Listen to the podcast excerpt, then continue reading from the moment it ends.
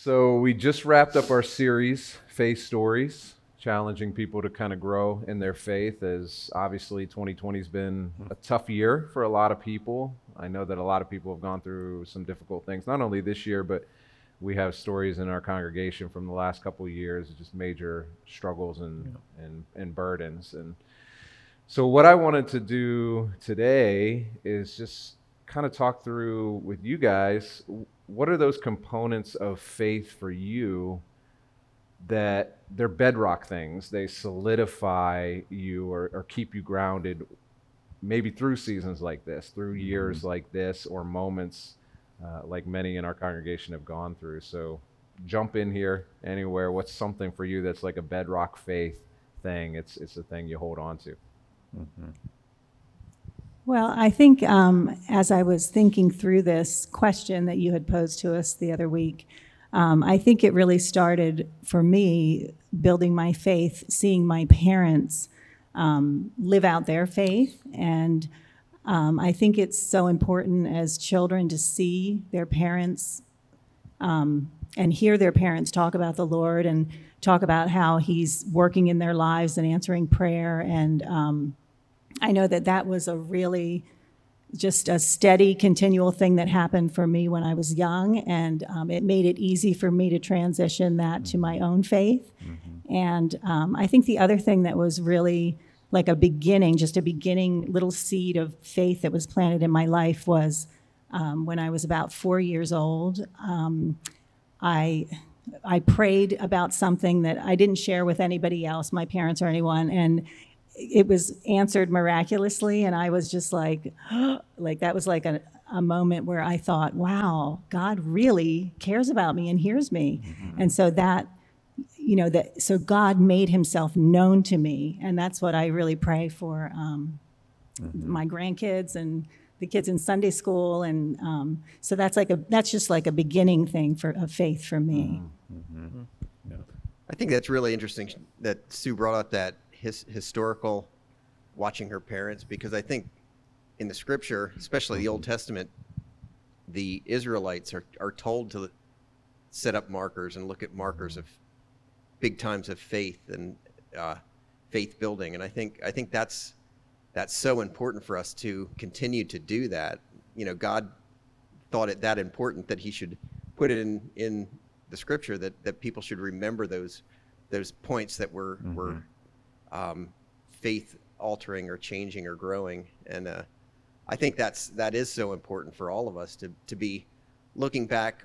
Where has God come through for us? And it, mm-hmm. it helps mm-hmm. helps build our faith. Um, I know there's been a time for me that uh, I've, I've, recounted this to a number of people, but uh, right around the time of the accident that I had that, that, that put me in the in the chair. Um, the first week I was in a coma, and as I was coming out of that coma, uh, Sue was kind of whispering in my ear and telling me what happened because I had no idea, and that that uh, my spinal cord had been severed. I, I wouldn't walk again, and mm.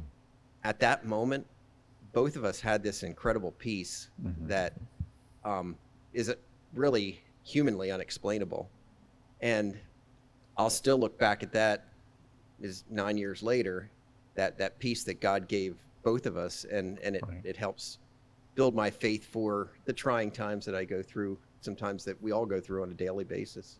Yeah. Yeah, I think for me, one of the foundational components has been just the person of Christ. I shared with our guys in a Bible study just this morning, uh, just talking about how you know, I always go back to I don't remember if it's C.S. Lewis or who said it that Jesus, based on what he claimed, was either a liar, a lunatic, or or Lord. You know, he either knew what he was saying was false and was lying, didn't know what he was saying but said it anyhow. Mm-hmm. He's a lunatic, or knew what he's saying and it was true and he was Lord. And that's just for me the bedrock thing. If there's all if there's other things that I can't make sense of or can't really wrap my head around, I mm-hmm. believe who he said he is and I believe there's evidence and proof of who he said he is and what he's done, and that that becomes a thing that I always go back to. And just his impact on the world, like we were looking at this in uh, Level Up the other mm-hmm. night, that um, civilizations before Jesus had nothing to do with religion. It was all like so uh, uh, situational and by the place that they're in. Um, but then once 33 AD happens, like civilizations start taking on names like the Christian Byzantine Empire, and and like the name of Jesus is written into human history, mm-hmm. and just that impact on the world. Like that's the thing for me that you have to do something with Jesus. You can't you can't not address it because if you just let it be kind of sitting in in I don't know like just in a mm-hmm. question he's too important and he's had too much of an impact on the world for us to just let that be there in that space. Yeah, who is he? And this strange concept that we read almost we read about Roman rulers in that time almost as footnotes to Jesus. You know, Uh, a carpenter boy, born in a manger, and yet Herod and Pontius Pilate and all of these guys who were historical figures, they're more footnotes in the story of a man who, for thousands of years now, has spread across every continent and has transformed millions and millions of lives. yeah, yeah. Um, just thinking about what y'all are saying and considering those those personal experiences, that's typically what I always uh, go back to because I, I just remember how it was exactly what I was struggling with. Whenever I, I truly got to know Christ personally, it's almost like it was, I think scripture says he's, he's my portion. It was exactly what I needed, and, and he accomplished that. Um, and and that's even even whenever I consider the doubts I have or when I struggle with faith just on an intellectual basis, Christianity and, and Jesus and, and what he has said just makes logical sense to me because I, I ponder things a lot. I'm like, how can we fix the world? What, what needs to be in place? What type of system or, or this or that? And I think if you, if you just think about that long enough, you go down to, well, the human heart is wicked. That's our problem. We all have wicked human hearts. And of course, it's, it's Jesus, it's Christianity, it's God's word that says that is the issue. And I am delivering the fix to that very problem. And just the fact that it is so precisely exactly what is needed, and how in my own experience, God brought exactly what was needed to me, whether it be struggling with identity, He became my identity, um, or whatever it was. It was just always that precise, perfect fulfillment from God that it was. Go ahead. It's interesting because I, I think like when I look forward at the, the things I'm about to face, uh, you know, like the present circumstances or struggles that I have right now, um, and that's always where our faith is tested. You know, like, am I going to continue to trust in God and trust in Jesus in these moments? Um, but for all of us, and I think especially I, re- I resonate with what you guys are saying as well. When I look back at the markers where Jesus has shown up in my life and the answers that He's already given, those are the places where I go, okay, well, He's He's been here before. He showed up before, and He's going to continue to show up again. It's it's hard to to project that forward. But when we look back on those areas in our lives, and I just I know for me, like my parents were also very foundational to my faith. Um, not everybody has the benefit of having that, but that was a that was a big impact for me. Eh, But I um, there were so many areas of my life, even as a, an 18 year old. Um, I had a foundational um, belief in Jesus, but I wasn't sure. I hadn't made my decision of whether or not He was going to be my Savior. Uh, like I had, I had prayed a prayer, but I'd really never made Him the Lord of my life. Um, and I just like as I was going through college, um, I went through this religion class, and some kids asked some questions that I just didn't have any answers to, um, and I ended up turning to um, studying some Lee Strobel stuff, and um, you know, Case for Christ and Case for Faith. And then I also read through some of Josh McDowell's uh, Evidence That Demands a Verdict. And, and just as I went through some of those things, and I found some some answers that made it go. Uh, there's some real legitimate reasons that I can say this happened. This is factual events. What happened in in history. Some somewhere in that, I decided to say, you know what, this Jesus, I'm going to put my faith in him. I've decided. And since that moment, like I've seen him show up in so many different areas, but like there was definitely a moment where I had to decide he's going to be my mm-hmm. my savior that I'm going to follow. Well, I love that component of looking back because a lot of times we we see ourselves approaching a new situation and it's it's fresh and all of a sudden we forget Yeah. that God has shown up in the past and being able to I don't know, recall that or, or take our mm-hmm. minds back to that. And maybe it is setting up those pillars that remind us of that. And I think the other big part about, especially when we need reminding, is the other big part about my faith, the thing that grounds me in my faith, is the community that I'm in. Like when there's Yeah. people around me that I know not only believe this to be true, but are pouring their lives into following Jesus. Like that changes what I'm doing. And that's kind of like that conversation we had um, that's coming up for the, the Yeah. friendship series. I was series. just going to mention that. Yeah, where where it's like when I know that I have friends, that I have brothers and sisters that are close to me, that know me intimately, that they're fighting the good fight, they're mm-hmm. pouring what they have into who Jesus is. Like that changes how I live, and just knowing that they're there. Yeah, we're going to um, hear stories about that next week. Yeah. From Nancy, where she she had said to us basically, just knowing that I have friends who are persevering, mm-hmm. not even having a conversation with them, just knowing that they are, Yeah. helps encourage her to persevere. Yeah. So, as you guys look back, how have you seen your faith grow, or maybe those foundational things grow over the years? Because we recognize, even biblically, for the disciples, faith is a process, it's a mm-hmm. journey. They mm-hmm. grew. I, I, I read through the Gospel of John, and you see multiple moments where, and the disciples believed, and the disciples believed. And you, Okay. can, for me, I often say, wait a second, I thought they believed three chapters ago. Mm-hmm. So, what is that progress for you? What, how have you seen your faith grow over the years? I think it's um, it's easy to forget when the next obstacle comes up in life um, what God did in the past. And so I know John and I have always looked back at certain things that reminded us, like, remember what God did here. He is not going to let us. He's not going to drop us now when this new problem has you know come into our lives. And so I think it's just that continually going back and even writing down a list of Yeah. You know, all these spiritual markers. Um, Rachel and I had done that in the past too, right after John's accident, just writing down all these hugs from God that um, all these answers to prayer, and then going back and reading over them because he really does tell his people to do that in the Bible, and um, and it's a really wonderful thing to be able to see again what he's done. And we've lived a long time, and he's never, never dropped us, and it's you know, I think the older you get, the more you're settled in that, and it's really a wonderful thing to um, see, look back on your life and see how He has worked. Yeah. Yeah, I I don't know if I like this personally, but like it feels like trials have been like times that when things are hard seem to galvanize my faith. Um, I just know, uh, you know, obviously you got you guys know I spent a period of time in Ohio, um, and when we first moved out there, um, I had I had sold my house here, and then bought another house out there, but the the sale fell through, and so um, we had to carry two mortgages and for a while that was that was really difficult. I was the only I was the only one working, and I just remember thinking to myself, I don't know how we're gonna make it.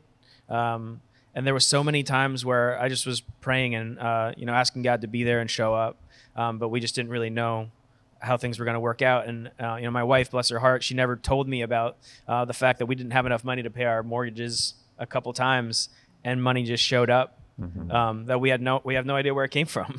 Um, that God just kind of met us there, and without us even stating that we needed help, we had help. Um, and you know, he was just he was walking through one of the hardest moments of our life right there with us. And we look back at moments like that when we were calling out to him and we didn't know he was working, but he was working. Um, so yeah, it's it's it's hard times like that where I can look back and I can say, see, he was there. He he worked with us. Well, how does the faith component play out in those moments when maybe you're crying out to God to take an illness away or to Yeah. fix a problem and He doesn't? Right. I know. I think for me, uh, I, I kind of look back on five decades of following Jesus and, and trying to get to know him. And it, I look at that progression as um, there, was, there was a period of time where I had to really try to intellectually answer all the questions about God. And I thought I was doing that. Uh, I, I would come to one of those uh, crossroads uh, where you're where you're looking at the uh, something that maybe doesn't make sense about God, and you think, how could the Bible be believed? Because this just doesn't seem to add up. And I'd work through it, and, and I'd put God in that box. That when I finally feel like, okay, I understand that, and and it, it- it you can make it uh, a, a, a picture of it as maybe all those pictures, uh, all those uh, presents under the tree on Christmas morning that we just had it a day ago, and and and it looks so nice, but they're not valuable until you actually start unpacking them and see what's in it. So what I had was I had probably in my in my 40s I had this nice stack of of boxes that looked real nice and this is my theology. This is mm-hmm, this is mm-hmm. who God is and and then as I started unpacking the, how I uh, intellectually understood God and realized that He was so much more than what I could intellectually understand. He was mm-hmm. so much bigger. All of a sudden, that reality of who He was, of how big He really is, uh, made it so that I couldn't do anything but but have more faith. Mm-hmm. Uh, mm-hmm. because I couldn't understand who He was mm-hmm. then all of a sudden I realized now he's the God that I can give everything to.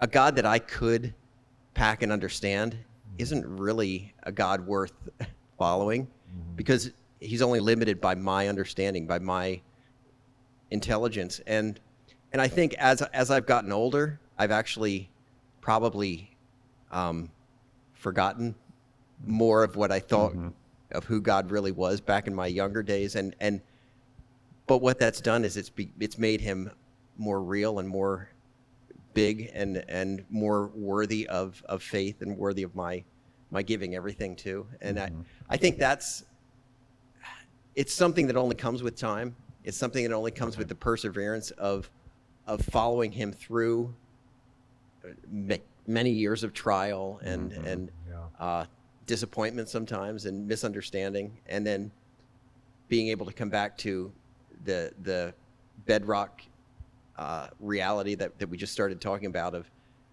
but jesus came for us. That's the one thing i can understand. He realized i was a sinner and and he came here for for me and he came here for this group of sinners because he wants relationship. And and I'll, i just go back to those easy to uh, understand easy to to rationalize things of uh, that there's that God had grace for us no matter what we've done. And and and it's it's not dependent on what we can do what we can understand how we can intellectually explain him. And and I think that's been such a huge faith building exercise for me in the last eight ten years and really just unpacking my uh, what I thought was that nice neat theology and and saying he God is is wilder, is bigger, is is more, uh, uh, is is so much beyond what I can understand.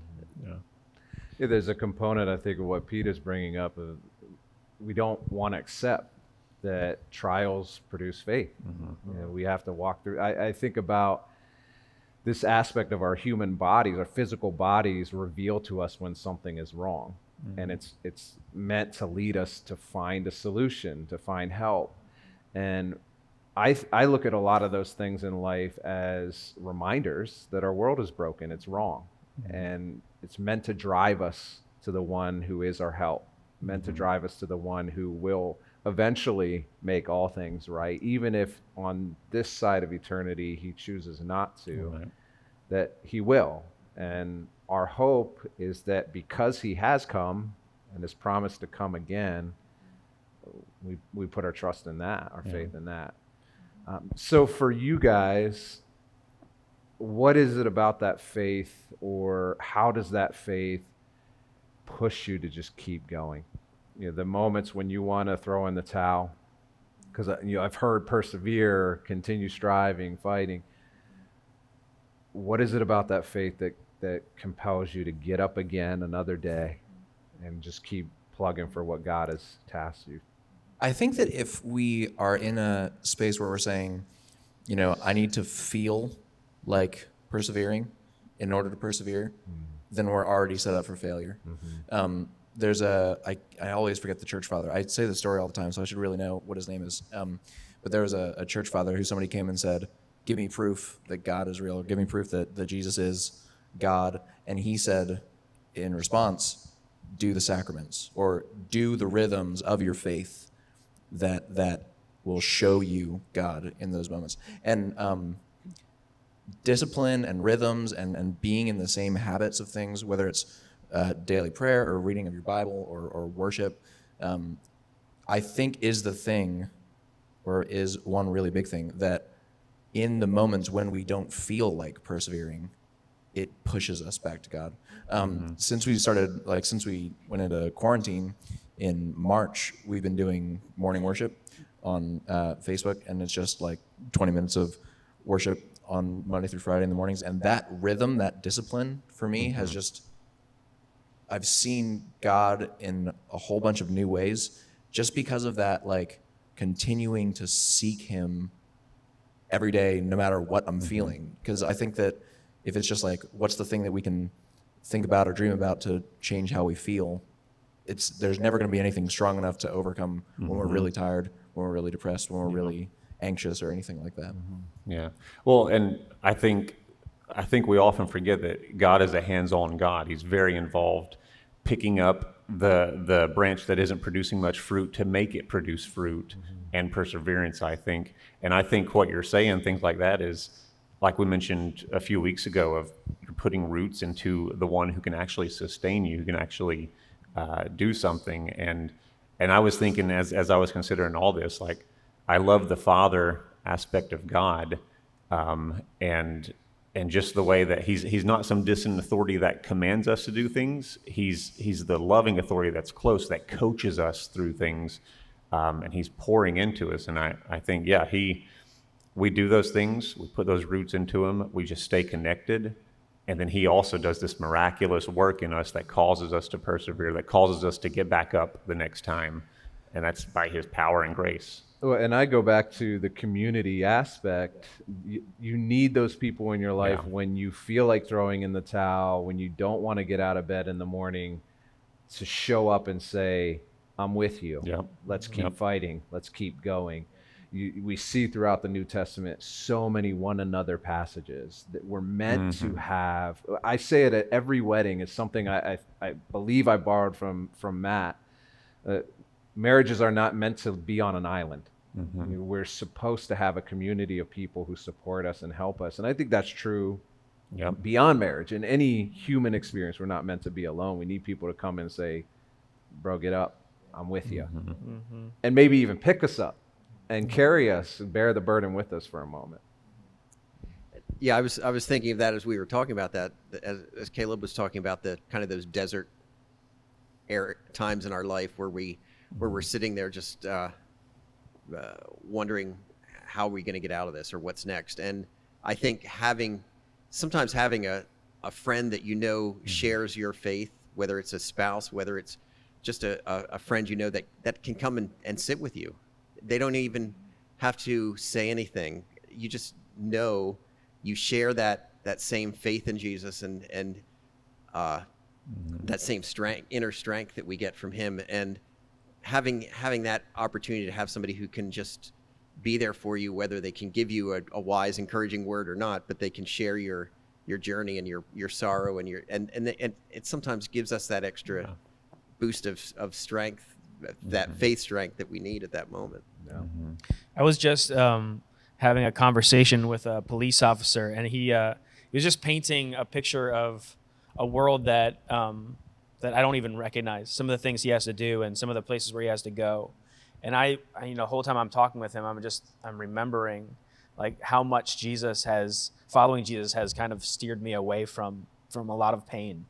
Um, and I, you know, I think that the more that we do what James says, 'cause what James messaged the other uh, week when you talked about the roots, uh, that has meant so much to me because it really has directed and guided my decisions and my decision paradigm in my life. And I think as we, you know, as I look back and I say, man, those were bad decisions that I made when I made them alone. The more that I've connected my decision making paradigm to who God is and what He wants from me has been better. And I, I'm always taken back to this conversation that Jesus was having with the disciples. And I can't remember the circumstances of this. I'm sure you remember it better. But um, when he looked at the disciples and uh, a lot of the disciples had left and he said where are you going to go are you guys going to leave me too and um, you know one of the i think it was peter turned to him and, and said where else would we go? Um, and I've, I've thought that so many times like where else would i go but to following jesus? Like Yeah. i've found more hope. I've found more um, more freedom Uh, and so much about my life has been sustainable and better because of my relationship with Him and more rich. And I just, you know, when I'm facing dark times, I'm thinking, I know that I could run away, but I'm hopeless without my relationship with Jesus. I think that's a great, great cap to this whole mm-hmm. conversation of faith. That where I found myself is there's no better alternative. Yep. N- nothing else has given me an alternative that seems to philosophically, Right. spiritually, or just experientially show a better truth or a better mm-hmm. way. Um, and a lot of the community conversation, is a great setup for the series that we're going to dive into i right after the new year, talking about not only having those type of friends in our mm-hmm. lives who will carry us through those moments, but being those type of friends for mm-hmm. other people. And our heart is Yeah. that everybody in our church family and in our community will begin to develop those type of friendships. So, well, thank you guys. I think this is a really good conversation, and hopefully it's beneficial.